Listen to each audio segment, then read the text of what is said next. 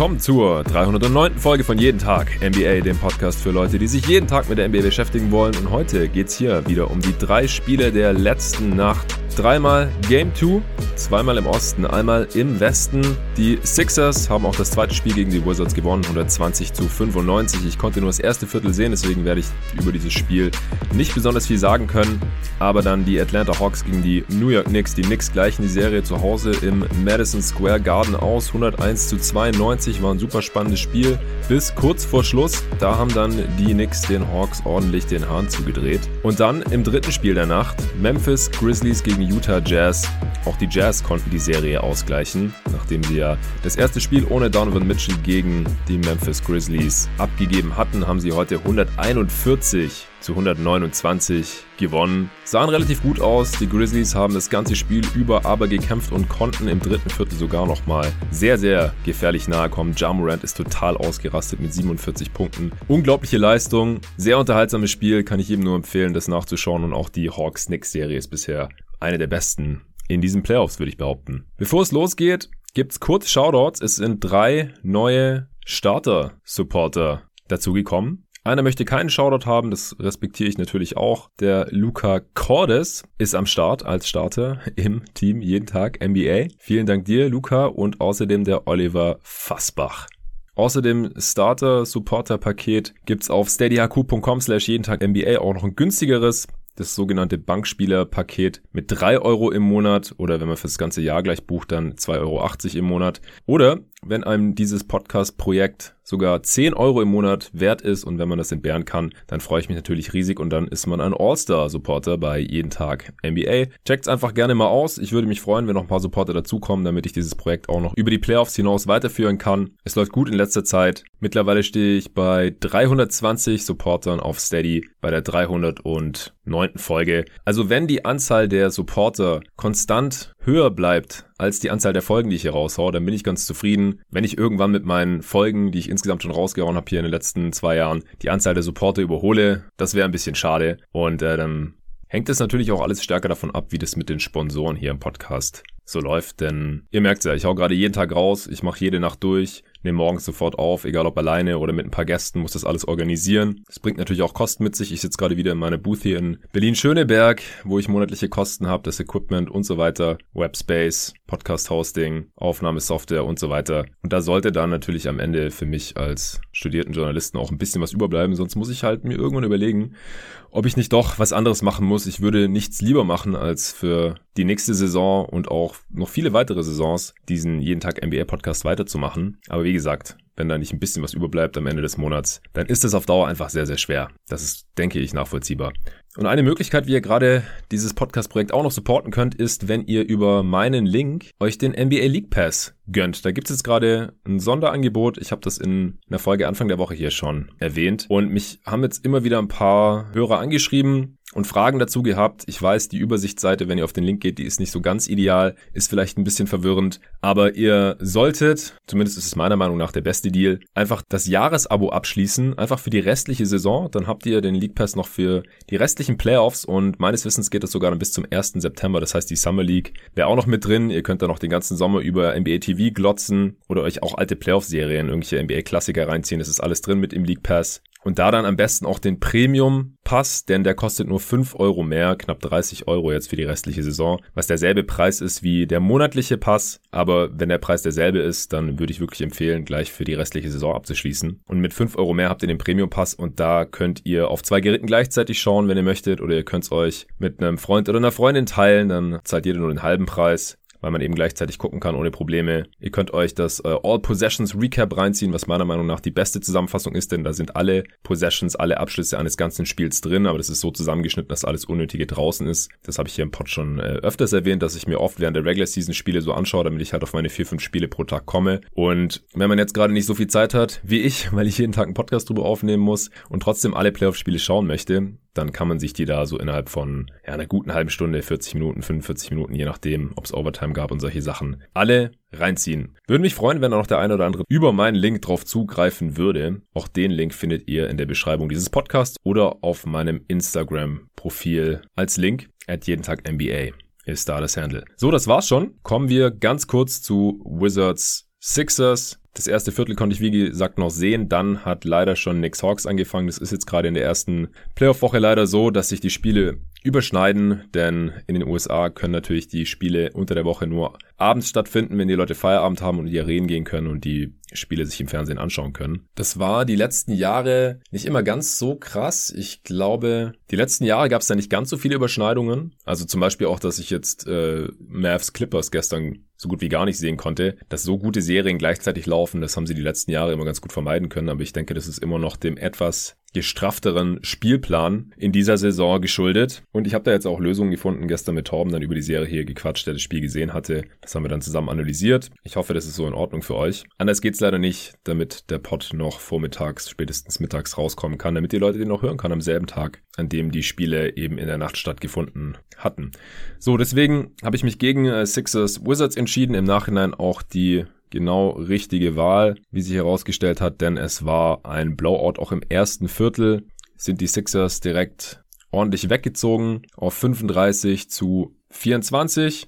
Die Sixers sind einfach das absolut überlegene Team. Im ersten Spiel haben sie die Wizards ja teilweise defensiv noch nicht ganz so gut einschränken können, vor allem als sie nicht mit der Starting Five gespielt haben. Jetzt hier nach dem ersten Viertel hatten die Wizards ein 89er Offensivrating, das ist weit, weit, weit unterdurchschnittlich und die Sixers eins von 152. Mir ist vor allem Ben Simmons aufgefallen, der ziemlich aggressiv war von Anfang an immer wieder in der Zone scoren konnte, gleichzeitig natürlich sein Playmaking nicht vernachlässigt hat, hat zum Beispiel auch einmal so Bertans weggebumpt direkt unterm Korb und geslammt.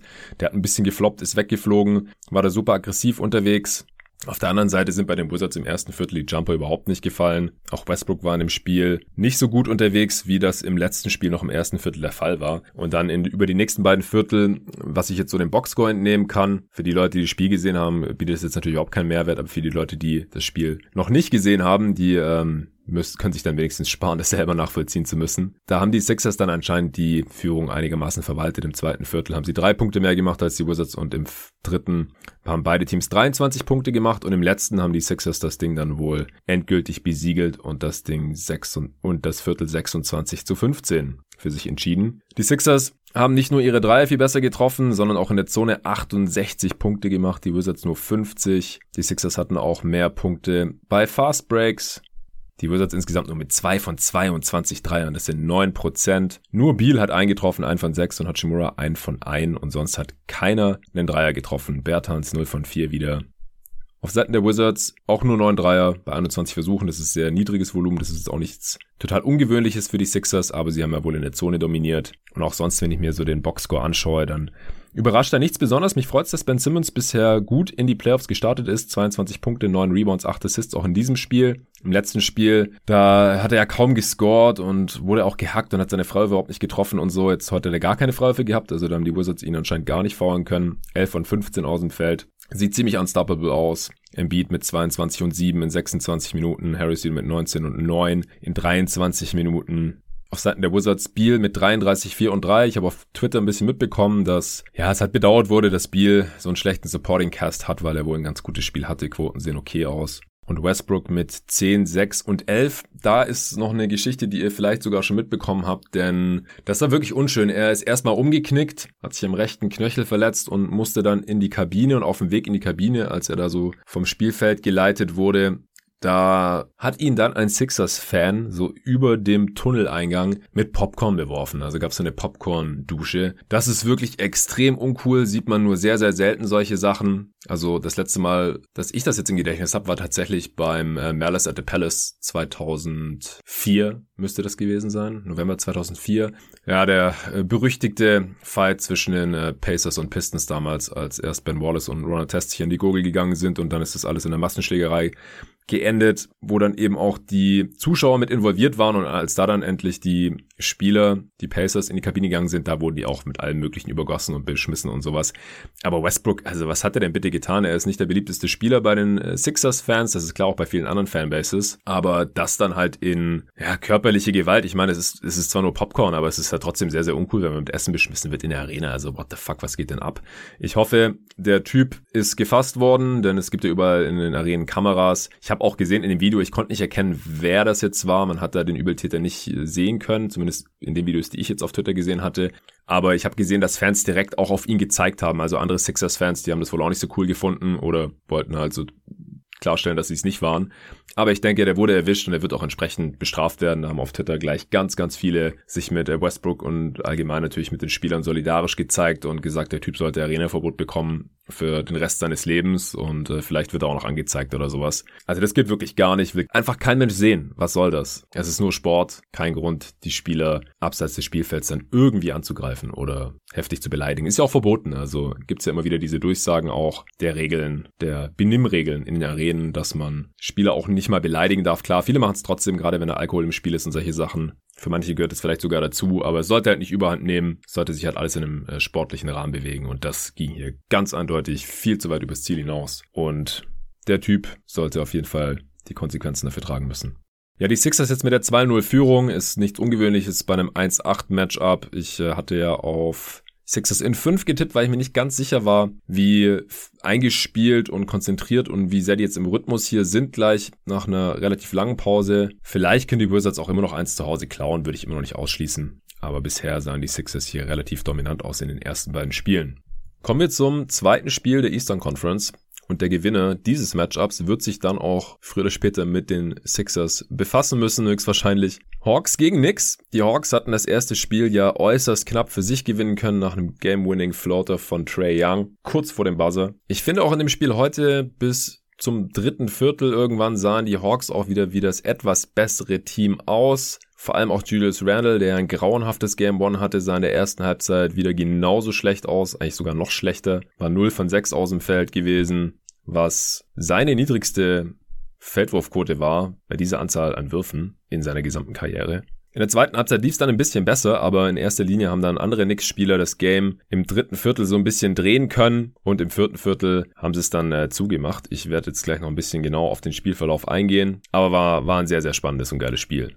Und ich halte die Serie auch noch weiterhin für sehr, sehr offen. Jetzt geht's nach Atlanta. Die Hawks haben somit natürlich ihre Aufgabe schon erfüllt und ein Spiel klauen können und den Heimvorteil geklaut. Aber es ist natürlich extrem wichtig, dass die Knicks hier das 0-2 verhindern, denn ich habe es ja gestern erst angesprochen, als es um Mavs Clippers ging. Teams, die 0-2 hinten liegen, die haben in der NBA-Geschichte die Serien zu 94% verloren, weil es dann einfach super schwer ist, noch vier der nächsten fünf Spiele zu gewinnen. Und normalerweise gibt es ja auch gute Gründe, warum man die ersten beiden Spiele verloren hat und das ändert sich normalerweise dann nicht auf einmal urplötzlich für den Rest der Serie. Ich hatte mich gefragt, ob wohl immer noch Alfred Payton starten wird und ob Nerlens Noel fit sein wird und starten wird, denn der war ja umgeknickt im ersten Spiel und den hat man dann nicht mehr gesehen. Und beides musste mit Ja beantwortet werden.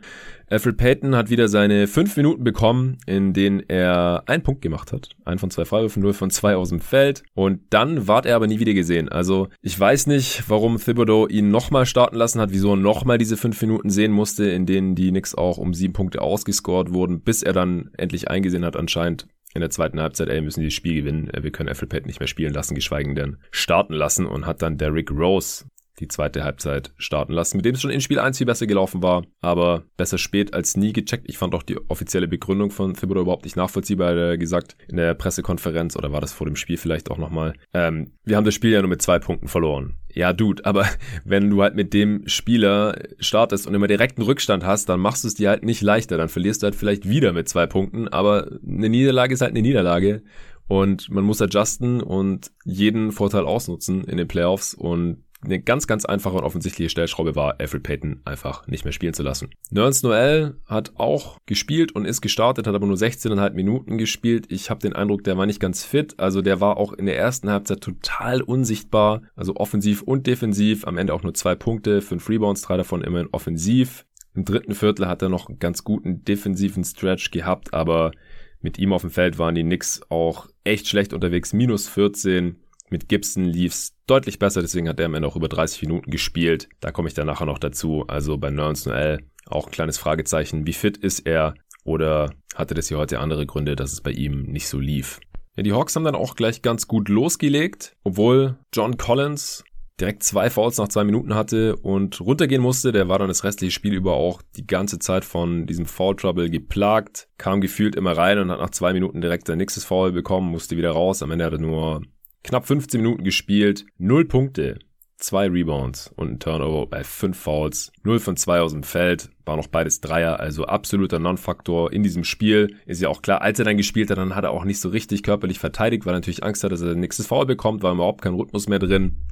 Er hat dann in der äh, Crunch-Time im vierten Viertel nochmal gespielt, weil McMillan einfach mit seinen Startern dann gegangen ist, was ich auch überhaupt nicht nachvollziehen konnte. Da komme ich nachher noch dazu. Da sind ein paar Sachen äh, passiert, die ich eher McMillan ankreiden würde warum die Knicks dann das Spiel auch noch drehen konnten. Also der hatte wirklich ein Spiel zum Vergessen, kann nur besser werden und sollte auch ihn besser werden, denn er wird im Sommer Free Agent. Und mit so einer Leistung hier, da hat er sich natürlich jetzt nicht gerade für einen großen Vertrag empfohlen. Die Hawks haben aber erstmal ihre Dreier getroffen, direkt im ersten Viertel. Hunter hat zwei Dreier reingehauen, sehr, sehr schön zu sehen nach seiner Verletzung. Gallo hat noch einen Dreier getroffen.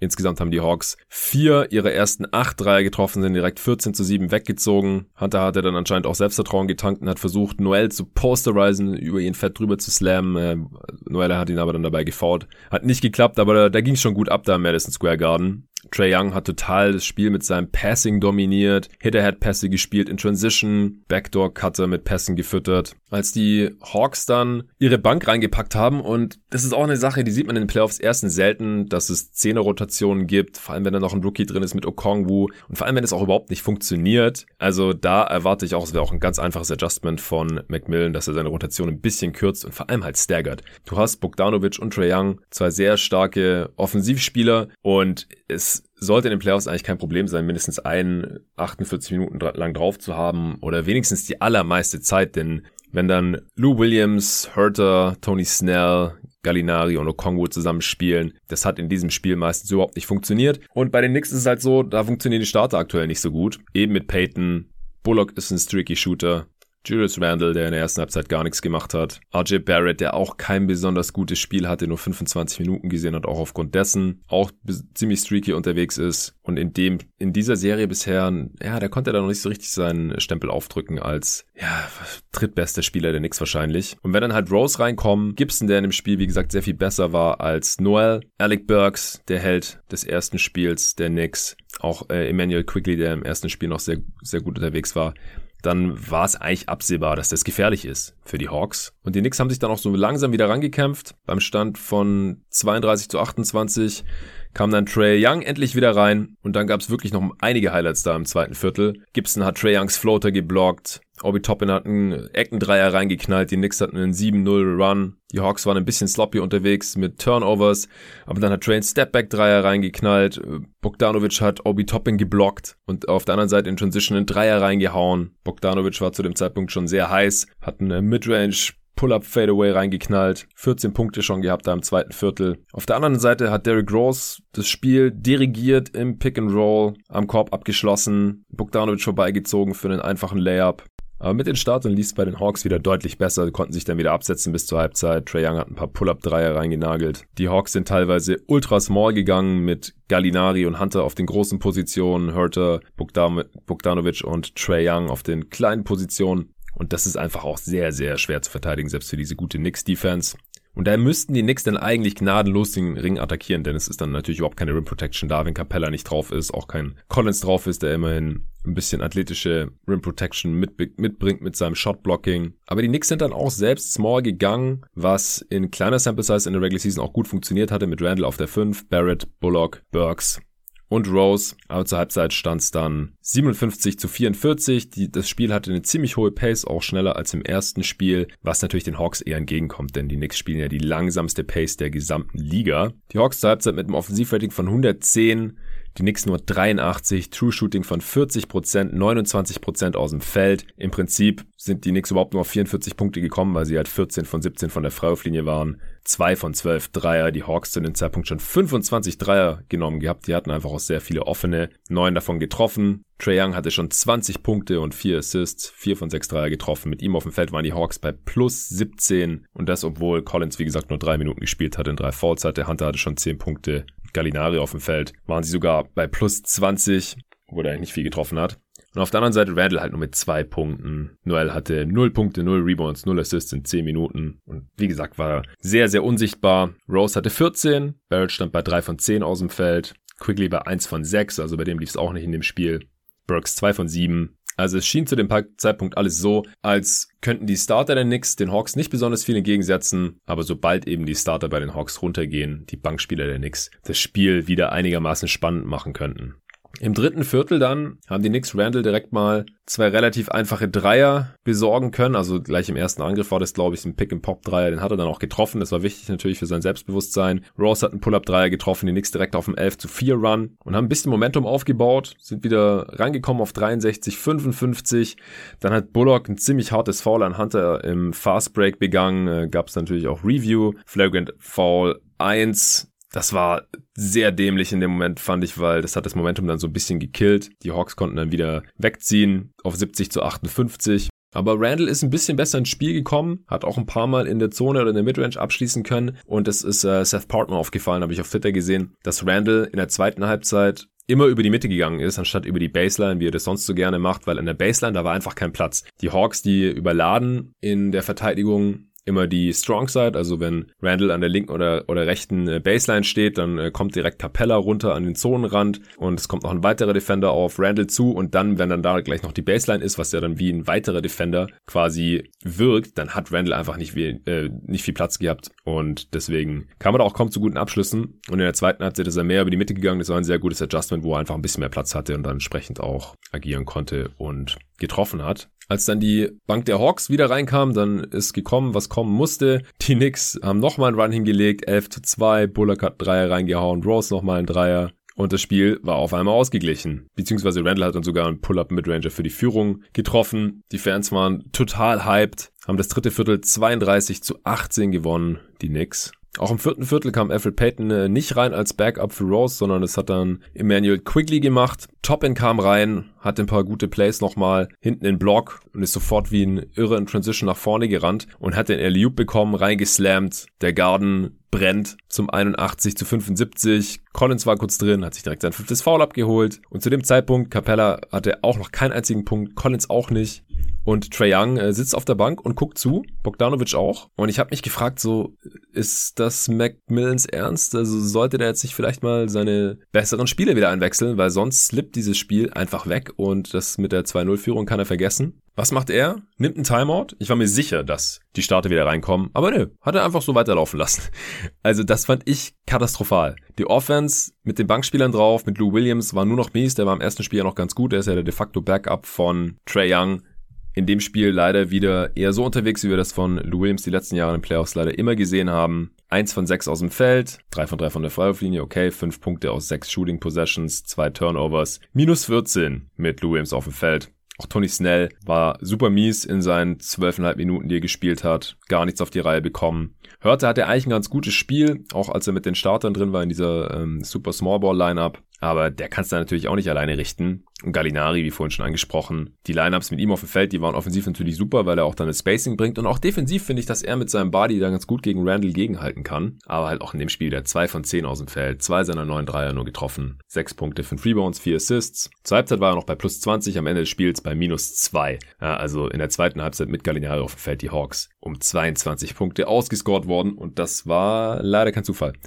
Aber Macmillan hat sich das noch ein bisschen angeguckt. Die Knicks spielen sich in den Rausch, sind schon 88 zu 78 in Führung. Und dann mit 8,5 Minuten im vierten Viertel kommen endlich die Starter wieder rein. In der Pressekonferenz wurde auch darauf angesprochen, hat er gesagt, so ja, er wollte halt denen noch ein bisschen äh, eine Verschnaufpause geben und er hat gedacht, ja, äh, mit neun Minuten noch im vierten Viertel ein äh, Three-Possession-Game, das sollte ja noch machbar sein. Aber ich denke auch so, dude, das sind die Playoffs. Und Trae Young spielt am Ende keine 36 Minuten, Bogdanovic auch nicht. Die haben genau die identische Minutenzahl, also die sind wirklich komplett miteinander ein- und ausgewechselt worden. Der Andre Hunter keine 32 Minuten. Und mit den drei Spielern stehen die Hawks eben bei plus 5 in dem Spiel, das sie mit neun Punkten verloren haben. Das ist für mich so ein bisschen die Story dieses Spiels. Und klar, auch so, auf so Aussagen in Postgame Press Conferences, da würde ich eh nicht so viel drauf geben, aber er hat gemeint, naja, das war jetzt, er sieht es nicht so als Problem, er hätte, würde das nicht anders machen. Er dachte, das reicht noch. Ja, aber hat im Endeffekt nicht gereicht. Auch wenn das Spiel dann nochmal knapp wurde, aber man hatte halt eben dann zu dem Zeitpunkt schon den 10 Punkte Rückstand und das war ein Riesenproblem. Die Hawks hatten dann nochmal einen 9 zu 0 Run Aber sie haben sich nie wieder die Führung holen können. Sie haben noch einmal ausgeglichen. Vor allem Capella hatte da ein paar starke Szenen. Der hat einen Charge gegen Toppin gezogen. Dann hat er noch einen Alley-Oop reingeslammt. Fünf Minuten vor Schluss zum 91 zu 91. Die Knicks haben derweil mit äh, Rose, Bullock, Burks, Randall und Gibson gespielt. Also kein RJ Barrett mehr in der Lineup. Bullock hat zwei relativ offene Dreier reinnageln können, weil Trey Young verteidigt ja meistens Reggie Bullock, weil der ja außer Spot-Up-Shooting halt offensiv zumindest nicht so viel macht, nicht so gefährlich ist. Derrick Rose kann Trey Young einfach nicht verteidigen, aber ich hatte es dann auch leider nicht auf die Reihe bekommen, Reggie Bullock auf den Füßen zu stehen und so hat er halt im vierten Viertel gleich zwei relativ offene Dreier reinhauen können, die sehr, sehr wichtig waren. In der anderen Possession in der ersten Halbzeit, da hat ja Young auch mal eine streckenweise Alec Burks verteidigen müssen, der hat ihn dann einmal aufgepostet. Also die Knicks, die handen Trae Young durchaus, versuchen seine relativ schlechte Defense auszunutzen. Aber ich denke auch da gibt's noch Optimierungspotenziale, um mehr Plays für den Spieler, den Trey Young verteidigt, laufen zu lassen. Ja, und nach diesem äh, Capella Alley-Oop zum 91 zu 91, fünf Minuten vor Schluss, da haben dann die Hawks noch genau einen Punkt gemacht in diesem Spiel. Ein Punkt in über fünf Minuten. Am Ende hatten sie ja nur 92. Das war zum einen natürlich der dann auch sehr gut agierenden und funktionierenden Defense der Knicks geschuldet. Die haben vor allem Trae Young dann im, bei seinen Pick and Rolls oder auch wenn er Stagger Screens äh, bekommen hat, was im ersten Spiel ja noch so gut funktioniert hat, diese Double Drag Action, auch Spain Pick and Rolls. Sie haben ihn einfach, wenn er einen Ballscreen bekommen hat, konsequent getrappt mit Taj Gibson, also als Big, der kam dann quasi zu Hilfe und äh, er hat dann auch meistens die richtigen Pässe spielen können, aber die Shooter, die in der ersten Halbzeit noch ziemlich gut getroffen hatten, die haben dann einfach die Dreier auch nicht mehr getroffen. Also Hunter hat zwei weit offene Dreier daneben geballert, der war dann ziemlich off der hat dann auch in der letzten Spielminute, als das Spiel aber auch eigentlich schon durch war, hat er noch einen relativ weit offenen Alley-Oop nach einem Timeout, also so eine so ein ATO-Action, hat er einen Alley-Oop bekommen und das wäre ein relativ einfacher Layup gewesen, hat er daneben gelegt. Bei einem äh, früheren Timeout, als die Knicks schon fünf Punkte vorne waren, dreieinhalb Minuten Verschluss, da fand ich aber das ATO-Play von Nate McMillan nicht besonders gut, da ist nichts bei rausgekommen. Also die Hawks waren dann da ziemlich von der Rolle. Trae Young konnte nicht mehr den eigenen Abschluss suchen, weil er eben getrappt wurde und seine Mitspieler, die konnten es leider dann auch überhaupt nicht mehr bestrafen. Auf der anderen Seite hat Randall dann auch noch aus dem äh, Pick and Roll raus einen schönen Eurostep in der Zone gemacht, um es dann quasi schon vorzuentscheiden über eine Minute vor Schluss zum 100 zu 91. Gibson hatte eine sehr, sehr starke zweite Halbzeit auch, hat dann am Ende auch nochmal einen Offensivrebound geholt, wurde gefeiert, ist ja auch ein Hometown-Kid aus äh, Queens, New York. Schön zu sehen auf jeden Fall. Er hat am Ende sechs Punkte, sieben Rebounds, vier davon offensiv, drei Steals. Also gerade die äh, Pick-and-Roll-Defense gegen Trae Young, die hätte er entscheidend mit positiv beeinflussen können. Mit ihm auf dem Feld die Knicks auch plus 23 mit Abstand der beste Wert des gesamten Teams. Rose mit 26, 4 und 4. 26 Punkte aus 24 Shooting Possessions, das ist gerade noch so effizient. Plus 12 mit ihm auf dem Feld. Bullock hatte am Ende vier seiner sieben Dreier getroffen. Im ersten Spiel war er ja auch noch relativ zahnlos unterwegs gewesen. 15 Punkte plus 13 mit ihm auf dem Feld. Randall am Ende 15 Punkte, also 13 in der zweiten Halbzeit, 12 Rebounds, 4 Assists bei 5 von 16 aus dem Feld. Das war natürlich unterm Strich immer noch kein effizientes Spiel, aber die zweite Halbzeit, die machte auch Hoffnung, dass er vielleicht noch ein bisschen besser in diese Serie findet. Burks Konnte nicht so ganz an seine Leistung aus dem ersten Spiel anknüpfen. 4 von 13 aus dem Feld für 11 Punkte. Das ist natürlich nix. Einen seiner 5 Dreier nur getroffen, zwei seiner vier Freiwürfe. Der war nicht so ganz im Spiel drin und Quigley auch nur 2 von 9 aus dem Feld. Keinen seiner vier Dreier.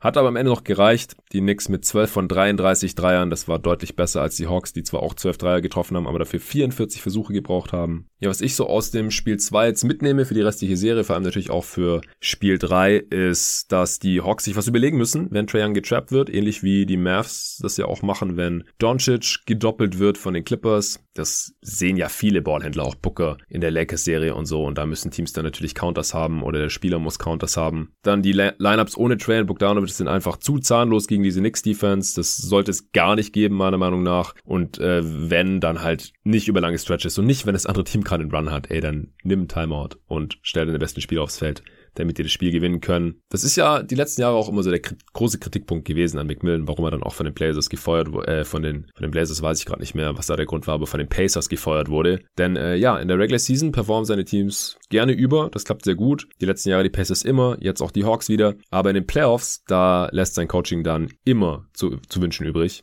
Und so auch heute wieder hier. Die Hawks sind ziemlich abhängig von ihrem Shooting, das ist klar. Sie haben aber auch die deutlich besseren Shooter. Sie haben viele gute Shooter. Und deswegen würde ich mir über die ganze Serie da jetzt noch keine Sorgen machen. Wenn Trey nicht konstant gedoubled wird, dann ist er immer noch nicht zu stoppen. Die Knicks haben einfach keinen adäquaten Defender gegen ihn. Hatte ein starkes Spiel, am Ende mit 30 Punkten, 7 Assists, 5 Turnovers aber auch, solide Quoten, also 30 Punkte aus 22 Shooting Possessions, das ist sehr, sehr stark. Die Knicks haben sich auch eine Aktion einfallen lassen, um äh, Trey Young zu dissen, kollektiv. Als Publikum, die ich ein bisschen fragwürdig finde, habe ich auch auf Twitter retweetet. Und zwar ähm, sollte es den Chant geben, den Fangesang Trey is balding. Also ich denke, jeder kennt Trey Youngs äh, Frisur oder wie es da um, um seine Haare bestellt ist. Aber das dann irgendwie zu dissen, weil der Spieler im ersten Spiel gut gespielt hat, dann ihn irgendwie auf sein Äußeres zu reduzieren, das finde ich schon auch ziemlich daneben. Und äh, der Witz war halt auch irgendwie, dass es dann, als diese Fangesänge eingesetzt haben, eigentlich eher so klang wie äh, Trey is balling und das hat auch sehr gut gepasst in dem Zusammenhang. Also ich weiß nicht, ähm, ich habe auch gelesen als Erklärung, dass die Knicks halt irgendwie versuchen wollten, also als Franchise, dass es nicht mehr Fuck You Trey gibt, wie noch im ersten Spiel, was natürlich auch nicht cool ist. Also wie gesagt, ich, ich sehe das nicht so eng, wenn man irgendwie emotional dabei ist und wenn man die gegnerischen Spieler auch irritieren möchte und so, aber das Äußere zu beleidigen, das finde ich auf ethisch, moralisch, gesellschaftlicher Ebene noch ziemlich fragwürdig. Aber gut, ist nochmal gut gegangen. Äh, Trey hat gut gespielt, aber im Endeffekt, glaube ich, waren es nicht die Fangesänge, sondern Thibodeau's defensiver Gameplan gegen Trae Young, der ihn hier am Ende einigermaßen im Zaum gehalten hat. Ansonsten war ganz klar wieder die Bank der Knicks entscheidend. 55 Punkte von den Bankspielern, mehr als die Hälfte. Gibson war Mann des Spiels, also viele Knicks-Fans haben ihn auch gelobt und gesagt, das war der beste Spieler heute, wie ich so gesehen habe. Quigley und Burks äh, konnten heute nicht an ihrer Leistung anknüpfen. Ist vielleicht auch ein bisschen zu viel verlangt von den Spielern dann, dass die das jedes Spiel bringen. Dafür war Toppin gut, Ross auch wieder. Und ähm, ja, Randall ist natürlich der Hoffnungsschimmer, dass er eine gute zweite Halbzeit hatte. Ich bin gespannt auf Spiel 3 was wir da für Adjustments sehen werden, ob die Hawks dann zu Hause gewinnen können, weil die offenen Dreier vielleicht wieder besser fallen. Das ist auf jeden Fall auch ein ganz großer Schlüssel für Atlanta. Kommen wir zum dritten Spiel der Nacht. Habe ich mir auch in voller Länge gegeben. Memphis gegen Utah.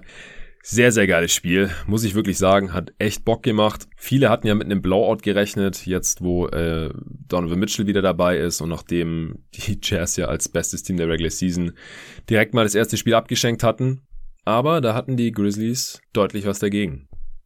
Donovan Mitchell kam rein in seinem ersten Playoff-Spiel in äh, Salt Lake City seit zwei Jahren und hat direkt ein paar Dreier getroffen, auch einen mit Foul. Aber die Grizzlies, die haben mitgehalten. Also obwohl Valanciunas schon wieder relativ früh sein zweites Foul hatte, nach dem Offensivfoul musste er raus. Die Grizzlies sind wieder small gegangen. Desmond Bain kam für ihn rein. Morant hat sich von Anfang an gegen diese Niederlage gestemmt. Was mir aufgefallen ist, dass Morant viel mehr stehen gelassen wurde als noch im ersten Spiel. Also sie haben ihn mehr zum Werfen eingeladen und am Anfang konnte er das auch nicht direkt bestrafen. Hatte dann aber trotzdem, weil er trotzdem immer noch in die Zone reingekommen ist. Also auch die, hier, die Grizzlies haben einfach keinen ordentlichen Defender gegen einen Spieler wie Jamorant. Also Conley ist dafür einfach zu alt. Royce O'Neal ist okay, aber mehr halt auch nicht. Und da müssen sie halt immer gucken, verteidigt er jetzt Dylan Brooks, der ja im letzten Spiel direkt die meisten Punkte von einem Grizzlies-Spieler in seinem Playoff-Debüt in der Franchise-Geschichte hatte und auch in dem Spiel der sehr, sehr gut war. Oder versuchen sie ihn gegen Morant zu stellen und den kann er halt auch nicht wirklich aufhalten. Und ansonsten kommt halt nicht mehr viel. Mitchell verteidigt nicht gut genug. Ingles kann es nicht machen. Und so ist äh, Morant halt immer wieder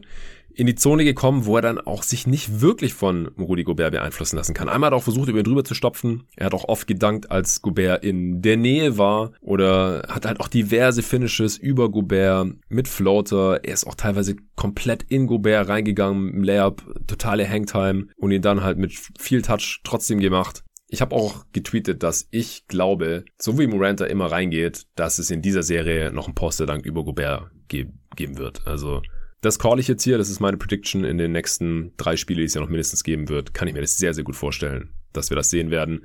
Ja, Morant dann so am Ende des ersten Viertels auch schon mit zehn Punkten. Die Jazz sind dann äh, durch ihre ganzen Dreier zum Ende des ersten Viertels aber schon mit 36 zu 27 vorne gelegen.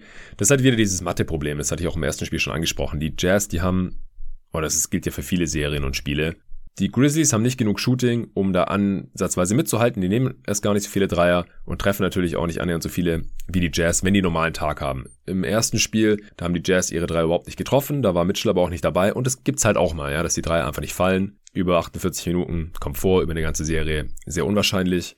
Und heute sind sie dann halt mal wieder gefallen. Und nach dem ersten Viertel hatten die Jazz dann halt auch 144er Offensivrating, 75% True Shooting, Die Grizzlies waren nicht schlecht mit dem 115er Offensivrating, aber da kannst du dann halt nicht mithalten. Das zweite Viertel über, ja, da haben die Jazz, die Grizzlies erfolgreich auf Abstand gehalten. Es sah zeitweise so aus, als würde das jetzt ein richtiger Blowout werden, den ja viele erwartet hatten. Vor allem, weil Valanciunas auch relativ früh sein drittes Foul abgeholt hat, als er versucht hat, einen Alley-Oop auf Gobert zu blocken. Dann hat auch Dylan Brooks blöderweise sehr früh sein drittes Foul bekommen. Und dann, das ist halt auch so eine Sache, die ich ja hier im Pod immer wieder kritisiere.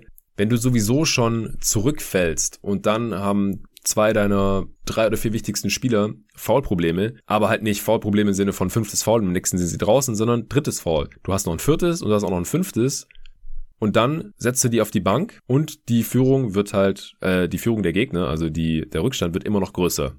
Und so war es halt hier bei Valanciunas und Dylan Brooks. Und Dylan Brooks, wie gesagt, der war im ersten Spiel der beste Spieler der Grizzlies. Und ohne den lief es halt auch heute wieder sehr, sehr viel schlechter. Und dann musste der halt quasi das ganze dritte Viertel zugucken. Das tut dann schon weh. Und äh, da frage ich mich dann halt auch, sollte man nicht jetzt den Spieler spielen lassen und halt das Risiko eingehen, dass er eventuell später nicht mehr spielen kann, anstatt zu sagen, ja, die spielen jetzt nicht, weil sie ein weiteres Foul kassieren könnten und dann gegebenenfalls nicht mehr spielen könnten, wenn sie irgendwann sechs Fouls haben.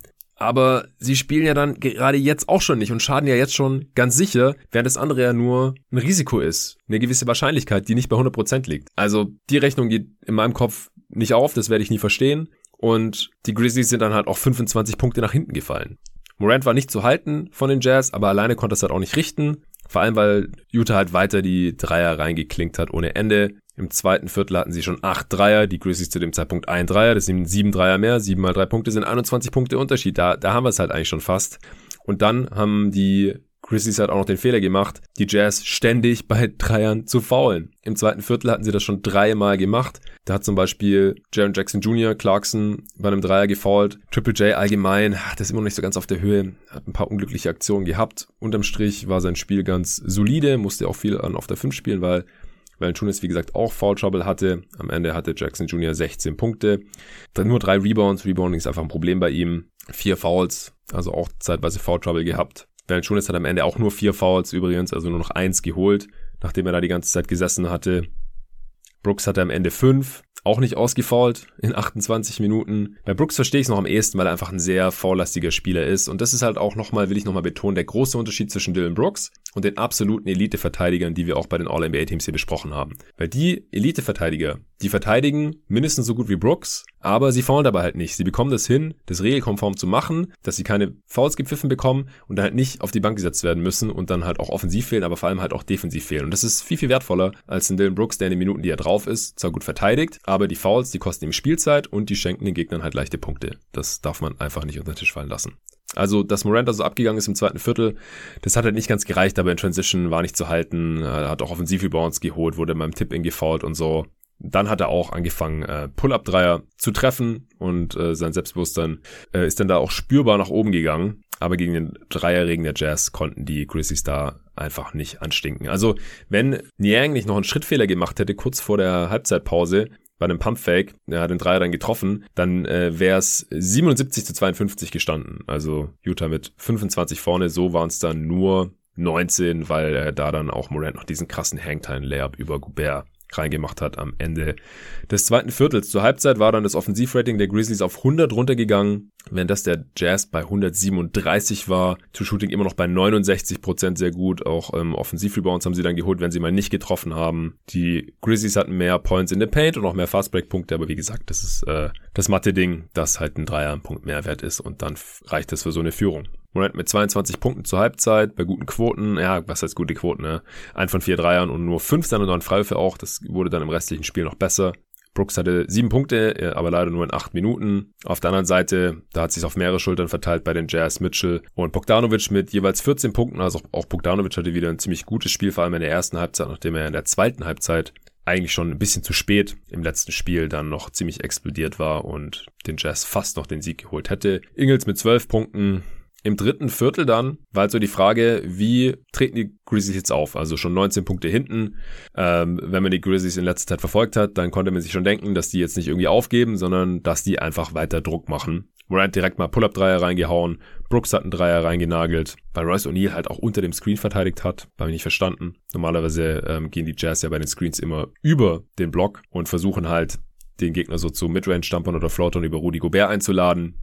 Dann hat Brooks leider direkt sein viertes Foul begangen, als er sich selbst über einen Screen von Rudy Gobert gekämpft hat. Aber dann hat Taylor Jenkins ihn draufgelassen. Und das halte ich ja für richtig, ja, aber es ist halt unlogisch. Wieso lässt ihn jetzt drauf und im dritten Viertel äh, hat man sich hier diesen riesigen Rückstand eingehandelt? Also, ja, wie gesagt, ich verstehe es nicht. Morant wurde dann zeitweise auf Donovan Mitchell abgestellt, defensiv. Verstehe ich nicht ganz, weil Morant ist einfach kein besonders guter Verteidiger, aktuell noch. Kann auch besser werden, sehen wir oft so bei athletischen Guards, dass die mit der Zeit dann besser verteidigen. Mitchell hat dann diverse Dreier reingehauen und ich habe halt weiterhin so den Eindruck bekommen, dass hier niemand sein Matchup so richtig gut verteidigen kann. Also allgemein in dem Spiel. Man würde ja denken, die Grizzlies und die Jazz sind jeweils eines der besten Defensivteams der Liga. Aber der Endstand war halt 141 zu 129. Äh, diese 141 Punkte sind auch irgendwie Franchise-Rekord für die Jazz gewesen. Ich nehme an, dass es nur für die Playoffs gilt. Ich glaube, in der Regular Season hatten die bestimmt schon mal 141. Und Sie hatten halt auch ein Offensivrating von 141, denn sie hatten genau 100 Possessions und das Offensivrating besagt ja einfach nur, wie viele Punkte ein Team auf 100 Possessions macht. Und die Grizzlies hatten ein Offensivrating von 127. Also das ist absolut insane, was da abging. Shooting äh, ist auch weit über 60 Prozent über das ganze Spiel. Also die Teams konnten sich gegenseitig nicht wirklich verteidigen und die Grizzlies haben einen Run, gestartet und haben sich tatsächlich nochmal ein Spiel zurückgekämpft. Vor allem eben in Person von Jamorant überhaupt nicht zu stoppen war, Floater reingehauen hat, den Ball verteilt hat, Assist gespielt hat auf cuttende Spieler in Transition. Melton kam rein, hat einen Dreier reingeknallt. Dann hat Melton nach dem Offensivrebound äh, gepunktet und dann stand es auf einmal 97 zu 100. Melton hatte dann sogar nochmal einen offenen Corner-Dreier für den Ausgleich. Hat ihn leider nicht getroffen. Deswegen konnten die Grizzlies nicht mehr ausgleichen. Aber es ging immerhin 97 zu 103 ins vierte Viertel, Two-Possession-Game. Und dann kam ein Stretch, in dem Rudy Gobert mal kurz übernommen hat, äh, so wie er das eben kann mit seinem Skillset. Und zwar vorne Pick and Rolls, ein Slam nach dem anderen. Und hinten hat er dann halt die Zone mal zeitweise dicht gemacht. Morant konnte er nicht so ganz einschränken. Aber immerhin alle anderen Grizzlies hat er in dem Spiel am Ende auch 21 Punkte, 13 Rebounds, vier davon offensiv und vier Blocks und natürlich noch unzählige weitere Würfe contested und so verhindert. 9 von 11 aus dem Feld. Sehr, sehr starkes Spiel von ihm. Und dann waren die äh, Jazz halt direkt wieder mit zwölf Punkten vorne. Es gab noch ein paar schöne Szenen bei den Grizzlies, die einfach nicht aufgegeben haben. Da gab es keine Garbage Time. Nach einem Timeout gab es einen wunderschönen alley Pass auf Morant, der in Reverse reingeslammt hat. Da hat er 38 Punkte schon gehabt. Aber die Grizzlies konnten die Jazz einfach nicht stoppen. Ganz einfache Sache. Einfach auch unglaublich schwer zu verteidigen natürlich mit Gobert als Rollman, mit einem Pull-Up-Shooter wie Mitchell und den ganzen Spot-Up-Shooting außenrum. Sie sind dran geblieben, so auf ja 10, 12, 13, 15 Punkte, aber sie konnten diese Lücke einfach nicht mehr schließen. Wen ich auf jeden Fall auch noch erwähnt haben wollte, ist Mike Conley. Der musste ja in der, im ersten Spiel eben in die Rolle des Go-To-Guys schlüpfen, nachdem Mitchell nicht gespielt hat. Heute konnte er wieder eher in die Rolle des Playmakers gehen und hatte 15 Assists, erster Spieler der Utah Jazz, der 15, 15 Assists auflegt seit Trey Burke 2014. Trey Burke. Und der erste, der das in den Playoffs macht seit Darren Williams 2009. Also ist schon ein bisschen her. Hat unglaublich starkes Decision-Making gezeigt hier in dem Spiel. Schöner Mix aus eigenem Scoring, oft gerade auch gegen äh, Morant. 20 Punkte aus 16 Shooting Possessions, 15 Assists bei nur zwei Turnovers. Sehr, sehr nice. Ja, Mitchell in seinem Einstand, der hat knapp 26 Minuten gespielt. Ich, kann sein, dass er noch ein äh, Minutenlimit hatte. 25 Punkte gemacht in diesen 26 Minuten aus 21 Shooting Possessions, das ist okay keinen einzigen Assist gespielt. Er war halt eher so im, im Baller-Modus, hatte ich den Eindruck. Aber der hat eben schon genau das gebracht, was ihnen im letzten Spiel eindeutig gefehlt hat. Also mehr Shooting, mehr selbstkreiertes Scoring. Gobert war nicht nur richtig gut, sondern halt dieses Mal auch nicht in Foul Trouble. Das war ein großes Ding im ersten Spiel. Und hatte ich ja auch als so einen äh, Schlüssel zur Serie in der Preview genannt wenn sie Gobert halt in Foul Trouble bringen können und er weniger spielen kann, haben sie eine größere Chance mit ihm auf dem Feld. Ist es einfach schwer. Im ersten Spiel war er auch plus neun, aber konnte nicht so viel spielen. In dem Spiel heute war er witzigerweise auch wieder plus neun, aber konnte halt 36 Minuten spielen und das hat dann auch mehr als gereicht. Morant wieder mit einer super Performance. War zwar nur eine Niederlage, aber 47 Punkte muss man halt erstmal machen. War 20 Mal an der Linie, am Ende 15 von 20 getroffen, 75 Prozent, das ist gut. Zwei seine 7 Dreier nur, aber zwei davon waren am Ende noch in der Garbage Time, also eigentlich zwei von fünf, das ist auch okay. 15 von 26 aus dem Feld und wirklich unglaubliche Finishes dabei. Guckt euch das unbedingt an, wenn ihr die Chance habt. Sieben Assists, nur vier Turnovers. Bei den Jazz sind die Dreier natürlich unglaublich gut gefallen. Das war quasi Regression zur Mitte und noch ein bisschen darüber hinaus, ähnlich wie bei den Bucks auch. Also 19 von 39, 49 Prozent. Und da kann Memphis dann einfach nicht mehr mithalten. Brooks hat auch wieder gespielt wie ein Star, aber hat leider wegen Foul Trouble fast das gesamte zweite Viertel nicht gespielt. Da sind die Grizzlies dann auch nach hinten gefallen und das hat sie im Endeffekt auch das Spiel gekostet, würde ich sagen. Am Ende Brooks mit 23 Punkten, 10 von 14 aus dem Feld, also 15 Shooting Possessions, das ist schon sehr gut und auch wieder sehr gute Defense natürlich. So, das war's hier. Ich bin gespannt, wie die Serie weiter verläuft. Ich könnte mir schon vorstellen, dass die Grizzlies vielleicht zu Hause nochmal ein Spiel holen oder so. Auf jeden Fall sehr, sehr viel spannender die Serie, als ich das noch gedacht hätte. Ich werde mich nächste Woche auch mal mit dem Torben drüber unterhalten. Freue mich schon drauf. Heute Nacht geht's weiter mit Bucks Heat, Spiel 3. Da werde ich mir einen Gast zu reinholen. Dann natürlich Suns Lakers schon wieder. Oh Gott, ich, meine Nerven, ich weiß nicht, ob ich das aushalte, alle zwei Tage. Aber ich muss wohl. Erstes Spiel im Staples Center. Erstes Playoff-Spiel im Staples Center für LeBron überhaupt. Letztes Jahr gab es ja nicht und vorletztes Jahr gab es keine Playoffs. Ja, das wird krass. Ich hoffe, dass Chris Paul einigermaßen fit ist. Und dann gibt's noch Spiel 3. Denver gegen Portland. Das fängt leider auch nur eine halbe Stunde nach Phoenix gegen LA an. Aber da habe ich dann auch einen Gast, der mir erzählen kann, was da so passiert. Ich freue mich drauf. Vielen Dank fürs Zuhören und bis morgen.